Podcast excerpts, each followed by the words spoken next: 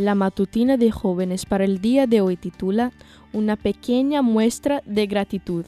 Ustedes serán enriquecidos en todo sentido para que en toda ocasión puedan ser generosos y para que por medio de nosotros la generosidad de ustedes resulte en acciones de gracias a Dios. Segundo Corintios 9:11. Tenía los ojos grandes, marrones y pícaros. Desde que se sentó en la primera fila, nos miró mientras intentábamos enseñarle a él y a todos sus compañeritos una canción en hebreo.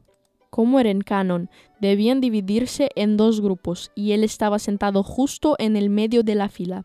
Levantó la mano para saber de qué lado debía ponerse y una de las practicantes del profesorado de música se acercó a él para responder. Además, casi en secreto, pero sin poder ocultar su entusiasmo e impaciencia, dijo Tengo un regalo para ustedes. Con la boca llena de notas entonadas, cada vez con mayor seguridad, esperó hasta el final para cumplir su promesa. Cuando terminamos de dar la clase, de su bolsillo sacó los restos que le quedaban de palomitas y equitativamente los repartió entre todos los profes. Entregó una palomita de maíz a cada uno, hasta que se quedó sin más para ofrecer. Satisfecho y con los bolsillos vacíos, se despidió de nosotros y se alejó para ir al recreo.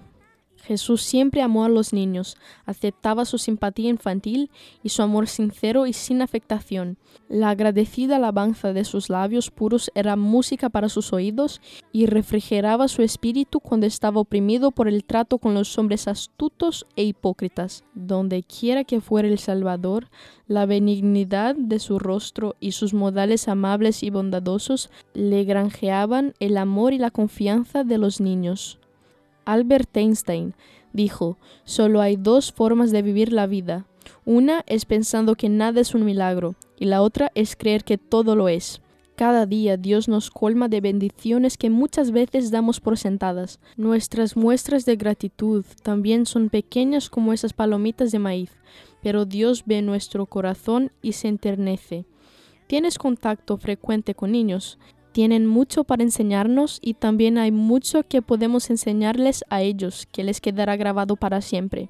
Propongámonos ser una buena influencia en los más pequeños y adoptar esa simpatía y franqueza que los caracteriza para agradecer lo que tenemos a Dios de alguna forma creativa hoy.